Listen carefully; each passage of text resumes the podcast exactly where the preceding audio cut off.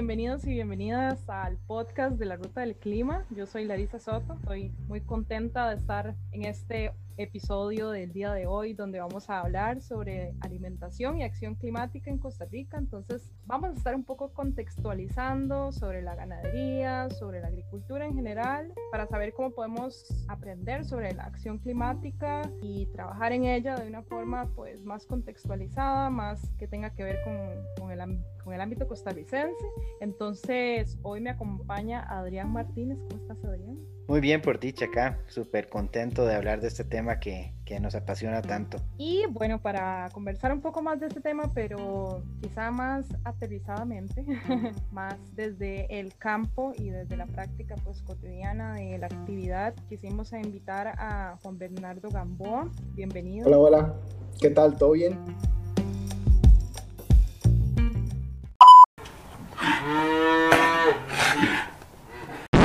Pues muchísimas gracias por estar con nosotros hoy. Vamos a hablar un poco de lo, de lo que hace Juan Bernardo. Juan Bernardo trabaja en la Hacienda Sur. Ellos son productores primarios e industriales de, de, carne y esta hacienda y Juan Bernardo en particular tiene experiencia con la Nama Ganadería. Ahora vamos a explicar un poco más qué es la Nama Ganadería, qué tiene que ver con el cambio climático y otros programas gubernamentales como la Red de Forrajes y el Programa de Investigación y Transferencia de Tecnología Agropecuaria, o PITA, de la ganadería baja en carbono. Y bueno, primero les voy a contar rápidamente que este podcast lo quisimos hacer para comentar eh, de una manera tal vez más, más amena, más relajada, un artículo que publicamos ya hace un tiempito en nuestro blog de la Ruta del Clima, donde lo pueden leer en la ruta del clima.org y ahí publicamos un artículo que se llama Carne y Acción Climática, matices sobre la ganadería en Costa Rica. Queríamos brindar un poco de datos contextualizados para que la gente pues pueda participar, pueda tomar sus decisiones individuales o colectivas en cuanto a la acción climática que tiene que ver con su alimentación de una forma pues como les decía antes, más contextualizada, más que tenga que ver con datos científicos que tenemos y la experiencia pues de los productores en el campo. Eh, es muy común que los que vivimos en el Valle Central pues nos desconectamos un poquito de estas realidades y pues no sabemos cómo es que se da esa producción, qué es lo que ha pasado, que el cambio climático se ha vuelto un tema más de la opinión pública, por dicha, y estamos conversando más sobre todo eso y la gente quiere hacer su aporte, ¿no? Y uno de estos aportes que muchas personas hace es dejar de comer carne o disminuir su consumo de carne porque tenemos datos de eh, lo terrible que es esta actividad a nivel global. Entonces, investigamos un poco acerca de eso, nos damos cuenta que estos datos no aplican igual para todos los países y están bastante distorsionados por la forma en que consumen la carne eh, en los países del norte global, especialmente Estados Unidos o estos países en donde la producción de carne es extensiva, es, no es sostenible y pues responde mucho como a la historia, ¿no? De la actividad en esos países. Entonces, bueno, ¿cuál es la historia de esta actividad? ¿Cuál es esa esa, generación de, de, carbono en este país, qué son esos retos que tenemos por delante, todo eso pues lo tenemos en el artículo. Entonces, tal vez Juan Bernardo, si nos puedes contar pues lo que ustedes hacen el día a día y la mitigación de gases de efecto invernadero que tienen que ver con, con todo esto que conversamos en el artículo. Ok, bueno, primeramente agradecer por la oportunidad. De igual manera, es un tema que, que me apasiona y pues encantadísimo de poder conversar con ustedes. Primeramente me gustaría enfatizar desde un ganadero más que que, así me siento y soy de toda la vida, eh, siento que, que, se nos ha achacado un poco más de la cuenta el asunto de eh, el papel que tiene la ganadería o las vacas como tal en cuanto a su participación de, en emisión de gases de efecto invernadero. El sistema como tal es el que afecta en mayor o menor cantidad la emisión de gases de efectos invernaderos en la, en la ganadería. El carbono que la vaca lo, lo obtiene de la alimentación de pasturas por mediante una fermentación etérica por organismos que están dentro del estómago, lo transforman en metano y este metano es el que se va a la atmósfera. Este metano es completamente distinto distinto al carbono que viene, por ejemplo, de la combustión de combustibles fósiles, por ejemplo. Este carbono tiene un tiempo menor en, el, en la atmósfera y por procesos naturales vuelve a la tierra, digamos, la planta lo absorbe y pues el ciclo comienza otra vez, la vaca lo consume, la fermentación entérica, y por eso llamarlo es un proceso natural que a mi entender se le ha achacado más de la cuenta. Cabe recalcar que cualquier actividad humana tiene un efecto, eh, aumenta nuestra huella de emisiones. Igual estas prácticas, por ejemplo, de, de, comer menos carne o así, hay también mucha valoración científica donde el efecto, por ejemplo, es importante, pero no tan importante como en otros, en otros campos donde hay muchísima más contaminación, un carbono mucho más contaminante que el que se emite por las vacas. Costa Rica, pues la ganadería siempre pues ha tenido un papel preponderante en lo que es eh, la mitigación de casi que la, la reducción de gases de efecto invernadero a nivel nacional. Desde décadas de los 80, cuando se dio toda esta recuperación del bosque, Costa Rica logró pasar de tener una tasa de deforestación de las más altas, y no la más alta a nivel mundial, a lograr revertir este, este proceso. Y pues hay datos que dicen que de cada 10 hectáreas recuperadas, 6 o 7 eh, se lo debemos a la ganadería. Y hoy en día, pues no es, no es diferente. Como dije en un principio, el sistema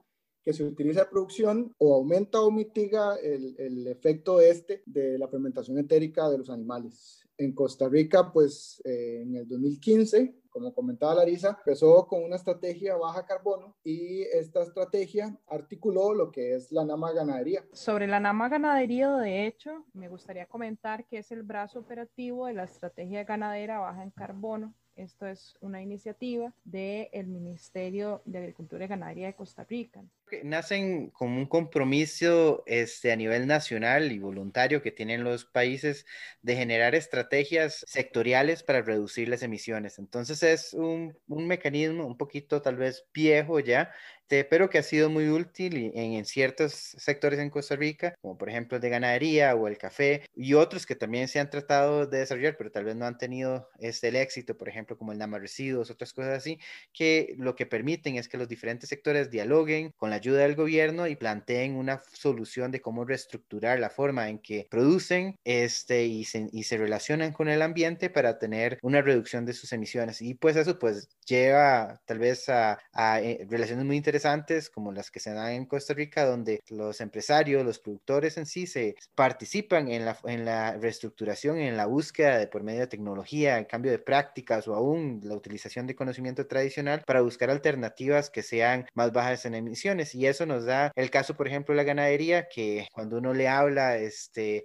a personas de afuera del país y les cuenta lo que es posible hacer, no sé, hablas con un colombiano, un argentino, un chileno, le hablas de la ganadería, de lo que podría ser la ganadería en otros países, es como si fuera un cuento de hadas. Y esto, digamos, lo que tenemos acá en Costa Rica es gracias al trabajo arduo de nuestros productores y la iniciativa del gobierno de impulsar este diálogo y esta innovación. Sí, también me gustaría comentar rápidamente que no solo el gobierno, es que podemos ver una sinergia bastante interesantes. A mí particularmente me llama la atención estas sinergias porque estamos hablando de que el Ministerio de Agricultura y Ganadería a través del INTA, por ejemplo, ha trabajado de la mano con Corfo que es la Corporación Ganadera, con la Cámara de Productores de Leche, con algunas alianzas, como por ejemplo Funde Cooperación, con el programa Adaptados, que ha integrado también al Ministerio de Ambiente y Energía, a la Dirección de Cambio Climático. Es decir, recientemente hay una serie de trabajo institucional, organizativo, que ha hecho posible implementar estas mejoras. O sea, es a partir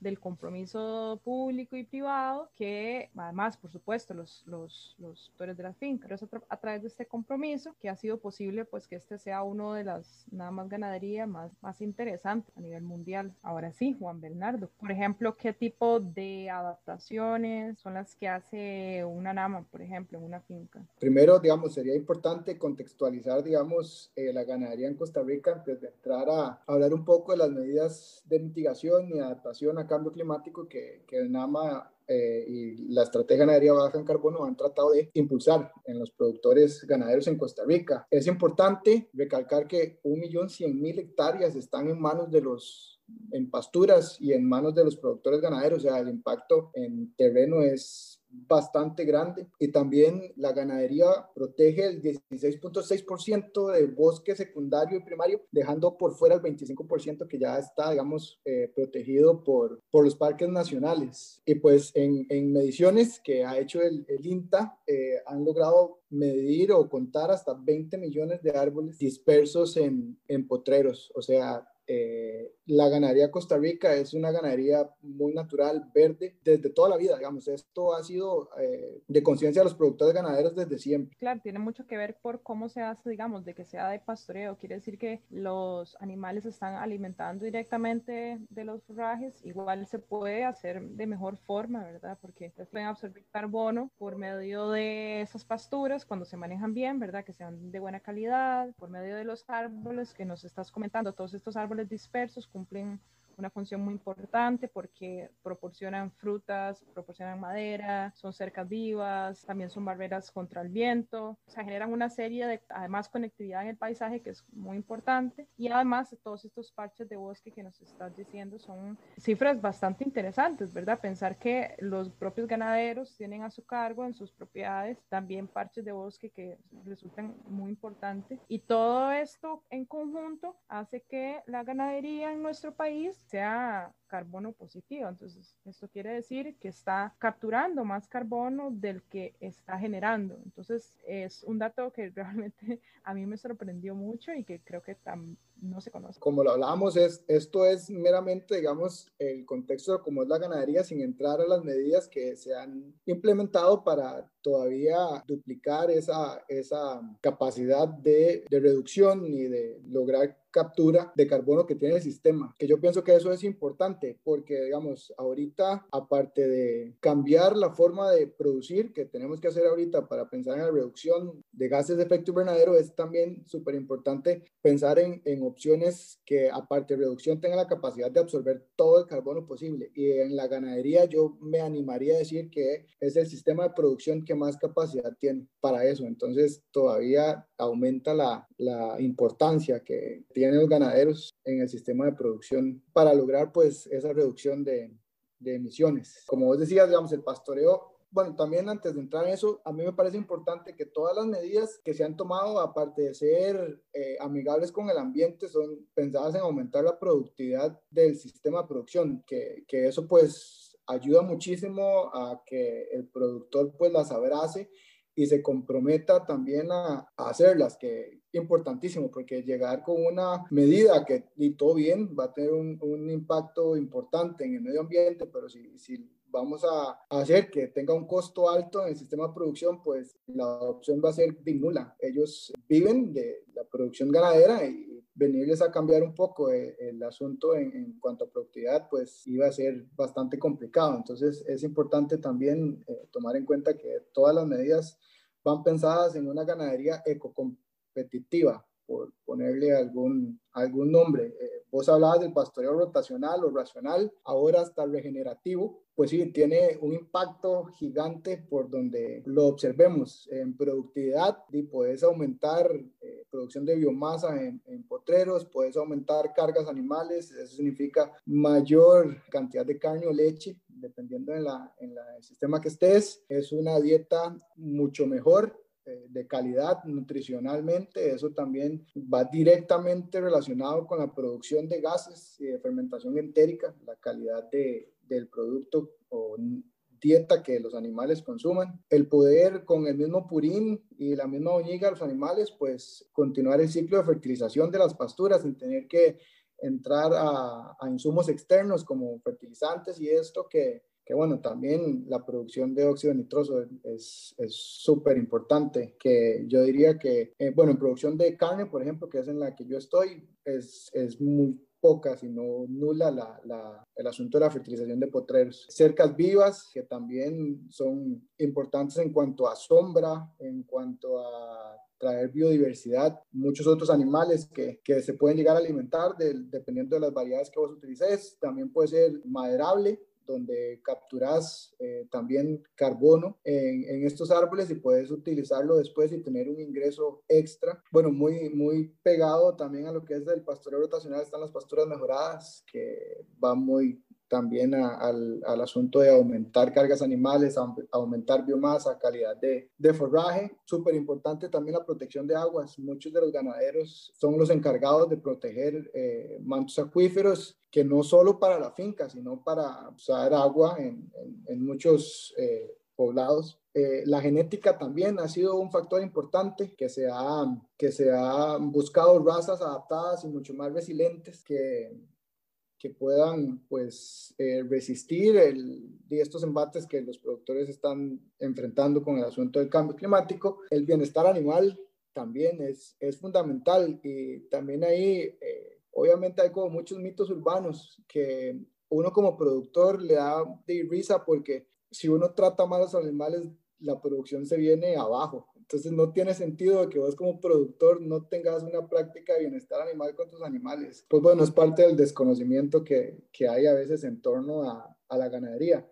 Y eh, también que es, eh, me parece muy importante, es los registros. El productor eh, ganadero en Costa Rica, es, yo creo que esta es de las prácticas que más ha tocado trabajar por parte de, o implementar por parte de los técnicos que, están involucrados en, en, todo esto porque eh, y lo que no se mide no se mejora y, y es, es, parte fundamental de pues todo eh, el sistema de producción, la toma de decisiones en base a, a números, en base a, a datos es súper, súper importante. Una de las dudas que yo siempre pues, pues me genera cuando, cuando cuando oigo tal vez las críticas alrededor del consumo de carne y la producción, este, tiene que ver mucho con las prioridades, digamos. Yo sí siento que es muy bueno tener una, una dieta pues baja, baja en carbono, local, este, ojalá que sea bastante rica en, en plantas, que tenga relación con nuestro bagaje cultural este, y pues también que eso represente algún consumo de carnes moderado y que, y que sea aceptable, digamos, porque es saludable comer. Y pensando en eso de que comer es saludable, este, me pregunto, digamos, todos esos esfuerzos que, que hacen los ganaderos, ¿cómo, qué, qué, reacción sienten ante esta presión, digamos, a ver, al, al tratar de ver la carne como algo malo? este, como algo que debería no hacerse. Y digamos, ¿qué, qué, qué reacción pues tienen al, estar ustedes tratando de, de innovar y tomar todos esos pues, cambios en la producción al tener esa, esa respuesta, digamos, ¿cómo se siente ustedes como, como operadores, como productores, que obviamente tienen cuidado de los animales, aman a la tierra, aman la actividad y pues sintiendo que están haciendo una actividad y pues, pues, producir para comer es como la base de la sociedad. Tal vez no, nadie habla lo mismo de un celular una computadora un carro, pero las vacas son malas. Ok, entonces entrando eh, a hablar un poco de los retos que, que enfrenta la ganadería, eh, no solo en Costa Rica, sino a nivel mundial, eh, está quitar este estigma de que consumir carne es malo. Como yo lo, lo dije en el principio, o sea, toda actividad humana tiene efecto en, en, la huella de carbono y pues la producción bovina no es, no escapa de eso, pero se ha satanizado y, por ejemplo, en, en, la conversación que hemos tenido, hemos visto, digamos, de que, de que, no está ni cerca de ser como, como mucha gente lo, lo, lo ha polemizado. Por ejemplo, un vuelo transatlántico por persona, 1.6 toneladas de, de, producción de gases de efecto invernadero. Hay datos que dicen que, bueno, Estados Unidos que puso el, el eh, Monday Midless Monday, que el efecto es un 0.3 en las emisiones totales. Eh, entonces, bueno, todo esfuerzo es válido, pero yo creo que eh, ese estigma que se ha puesto a la ganadería es, no está ni cerca de la realidad, y más si vemos eh, el potencial, como hablaba yo, de, de poder eh, la ganadería ser la encargada de luchar, por ejemplo, contra procesos como de certificación, en donde las vacas, por este ciclo natural de, poner purines, poner, bueno, fertilizar el suelo, dar descansos y pues que crezca grama, que deje, no esté descubierto el suelo, que es la erosión la que provoca estos procesos de certificación. Y dos, puntos, dos terceras partes de la tierra son pastizales y sabanas, o sea, no hay otra opción más que pastorearlo. Y hay una gran potencial con una eh, ganadería bien hecha estamos de acuerdo que tiene que ser bien hecha, de poder contribuir y, regenerar eh, lugares donde la desertificación pues ya, ya nos ganó. Entonces sí, el, aumentar la productividad eh, a un menor costo y a, la menor emisión posible, yo creo que es el, mayor reto que tiene la ganadería como tal. Y pues todo eso, yo creo que también el, cacarear un poco todo el esfuerzo que hacen algunos, bueno, todos los productores, por ejemplo, la ganadería en Costa Rica, va, va a ir mitigando esa, esa percepción que tiene la gente de que comer carne es malo. Entonces también hay que contar la otra parte de la historia, creo que es importante y en eso hemos fallado mucho, porque como digo, no, no se cacarea y, y, el potencial de la actividad, no, no hablando solo de reducción, sino de la capacidad de eh, retener un montón de emisiones de otros sistemas productivos, de lucha de, certificación. Eh, es súper, súper importante. O sea, la capacidad de, de, del suelo de retener carbono es súper importante. Yo creo que es de las herramientas, si no debería ser la principal, una de las principales para poder dar, dar marcha atrás con este asunto del calentamiento global. Sí, exacto. Y a eso yo quisiera agregar, muchas gracias Juan Bernardo por ese comentario. Yo creo que también tenemos mucho, mucho que hacer y lo más importante es que todas las personas, desde donde sea que estén, lo que trabajan, lo que les interesa, sí se pueden involucrar en esto, más allá de, de sus preferencias alimentarias. Yo pienso que si alguien pues no quiere consumir carne por la razón que sea. Es una decisión pues muy respetable y demás, pero lo que quisiéramos aquí llamar la atención es en, en, en que investiguemos, ¿verdad? En que no solo pues nos dejemos de llevar, llevar por, por un dato que vimos por ahí, eh, sino que podamos buscar un poco más, ver qué piensan los productores, si realmente esos datos se aplican para nuestro país, si la persona quiere reducir el consumo de carne, pues que lo haga, o si inclusive quiere elegir carnes que sabe de dónde vienen, que sabe quiénes son los productores, pues ojalá que lo pueda hacer, ¿verdad? Entonces, lo más importante sería que tomemos decisiones más informadas, ¿verdad? Y, y, que, y que sean un poco más conectadas con el ámbito rural del cual lamentablemente nos hemos ido desconectando. No, no es lo mismo comer carne eh, importada, por ejemplo, que es bastante poco en el país, que comer la que se produjo acá. Eh, Costa Rica desde 1940 es autosuficiente en, en, esa producción cárnica, entonces estamos casi que seguros que cuando vamos a la carnicería del pueblo, pues es carne de local. Y para ir involucrando un poco más a la gente en esa toma de decisiones, eh, lanzamos otro artículo que son cuatro ideas para un activismo climático que impacte el sistema alimentario. Entonces, realmente como nos, no quisiéramos que la gente sienta que le estamos obligando a, a tomar una decisión, ¿verdad? O a, o a, cambiar su alimentación que tal vez eh, le, enseña, le enseñaron su familia o sino que pueda aprender cómo hacer cambios que, que realmente tengan un impacto importante. Uno de estos cambios sí, se habla de la reducción de carne porque a nivel global se tiene que hablar de reducción de carne porque lo que pasa es que uh, la gente del norte global consume mucha y inclusive en nuestro país también hay gente que consume más de realmente la que su cuerpo necesita o la que el ambiente puede sostener y también este, están dejando de consumir otra variedad de alimentos que también son, es importante para su, para su alimentación. Entonces, otro tipo de proteínas, eh, otro tipo de vitaminas, micronutrientes que están en otros alimentos. Entonces, diversificar esta alimentación disminuyendo la carne roja puede ser bueno para la salud. Eso no lo estoy pues diciendo yo de mi opinión, sino que hay todo un artículo muy importante que fue publicado en la revista Lancet, una revista médica pues de las más respetadas y en esta en el artículo que publicamos en la ruta pueden tener el link a todo a todo este estudio que habla sobre la dieta de la salud planetaria, que es una propuesta de, de, orientación de alimentación que le puede servir a cualquier persona en cualquier parte del mundo, se puede ajustar a las diferentes tradiciones y a la cultura, que también es pues también un derecho que tenemos, ¿no? De alimentarnos de acuerdo a, a nuestra cultura y hacer los ajustes que sean necesarios para nuestra salud y la del ambiente, ¿verdad? Eso es importante, tener los derechos también presentes y no solo pues nuestros derechos como consumidores, consumidoras, sino también los derechos de las personas que trabajan en el campo, que también tienen el derecho a la adaptación al cambio climático, a que se protejan de, de, de esa vulnerabilidad que tienen, dependiendo de sus zonas en las que vivan. Entonces, el cambio climático va a continuar impactando y este, dejar a las personas que se dedican a la ganadería y a la agricultura sin sustento tampoco es una opción, ¿verdad?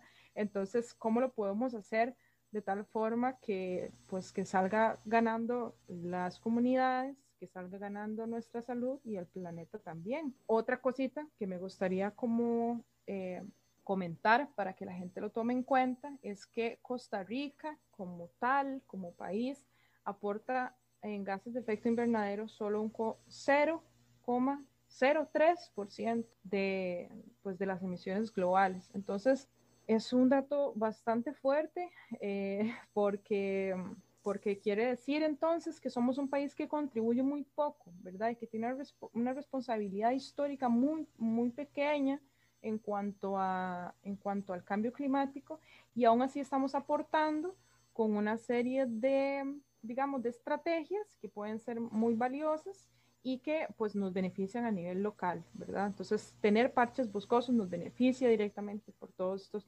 eh, beneficios, ¿verdad? Todos los servicios ecosistémicos, toda la biodiversidad que podamos tener.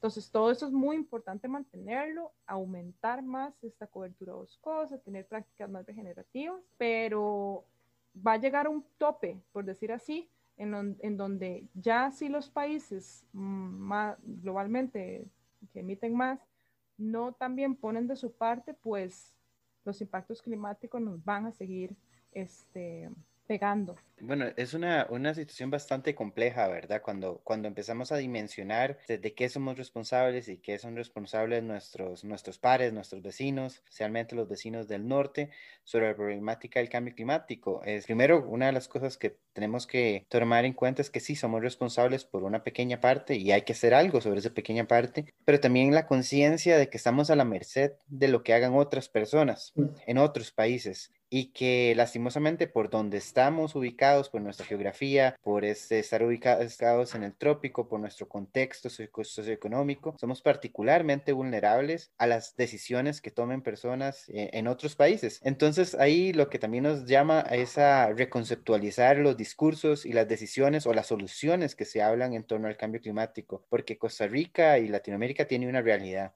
Estados Unidos, China, Europa tiene otra realidad y otras responsabilidades. Entonces tenemos que pensar muy bien, por ejemplo, en el tema de alimentación, pero también en el tema de movilidad, en el tema de consumo, cuáles son las decisiones y qué son las prioridades que tenemos que tener en cuanto a la acción climática para nuestra comunidad, para nuestro país, para nuestra región. Y en base a eso, dirigir nuestros diálogos, nuestras respuestas y también nuestros reclamos.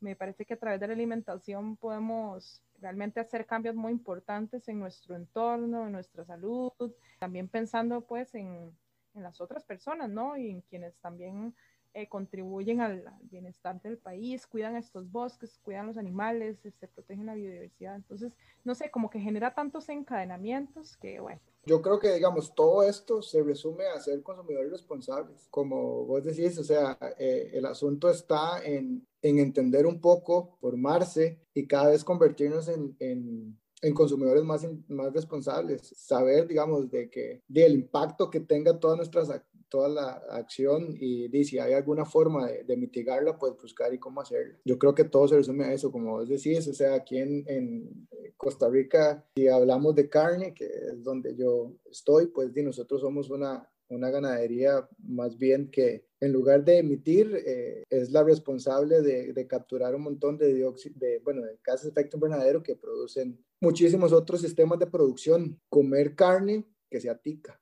E igual, si hablamos de, de, de, carne importada, o sea, es un reto grande también que tiene Costa Rica, bueno, los productores de Costa Rica producir carne de calidad, porque eso es lo que abre la puerta a que pues gente venga y con carne importada quite el espacio a la carne de Costa Rica, pero es otro de los retos grandes que tiene el productor aquí en, en, Costa Rica. No producir volumen, sino producir calidad también, es importante. Y ahí vamos a ir cerrando esos, esas necesidades de, de importar carne uno a uno, siendo responsables, pues vamos a ir sumando. Así es. Y bueno, entonces de nuestra parte, de parte de la Ruta del Clima, pues, muchísimas gracias por habernos acompañado, por, por hablarnos un poco de toda esa experiencia. También queremos invitar a las personas que nos están escuchando, ya sea que están en algún colectivo, si investigan, si a, cualquier persona que está escuchando que tiene un impacto pues en otras personas, le queremos invitar pues a que lea más, a que pueda como inclusive meterse a los, a los artículos les estamos mencionando y escribirnos si no entienden algo, si quieren aprender algo más,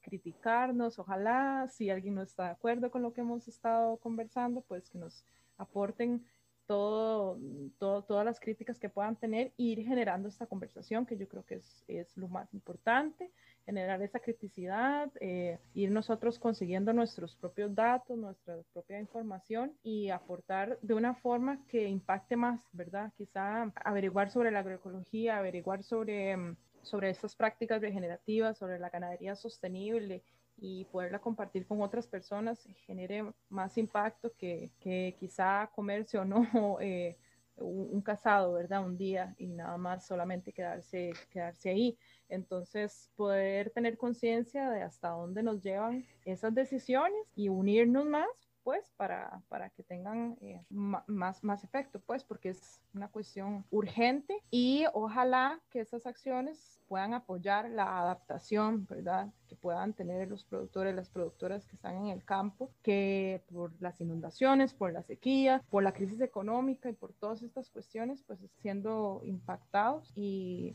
y pues tenemos que hablar un poco más yo con esto cierro. Muchísimas gracias a la gente que nos escuchó. Va a quedar por ahí cerca los enlaces a los artículos para que los puedan tener y les invitamos a que se queden cerca para que escuchen nuestro próximo podcast. Muchas gracias.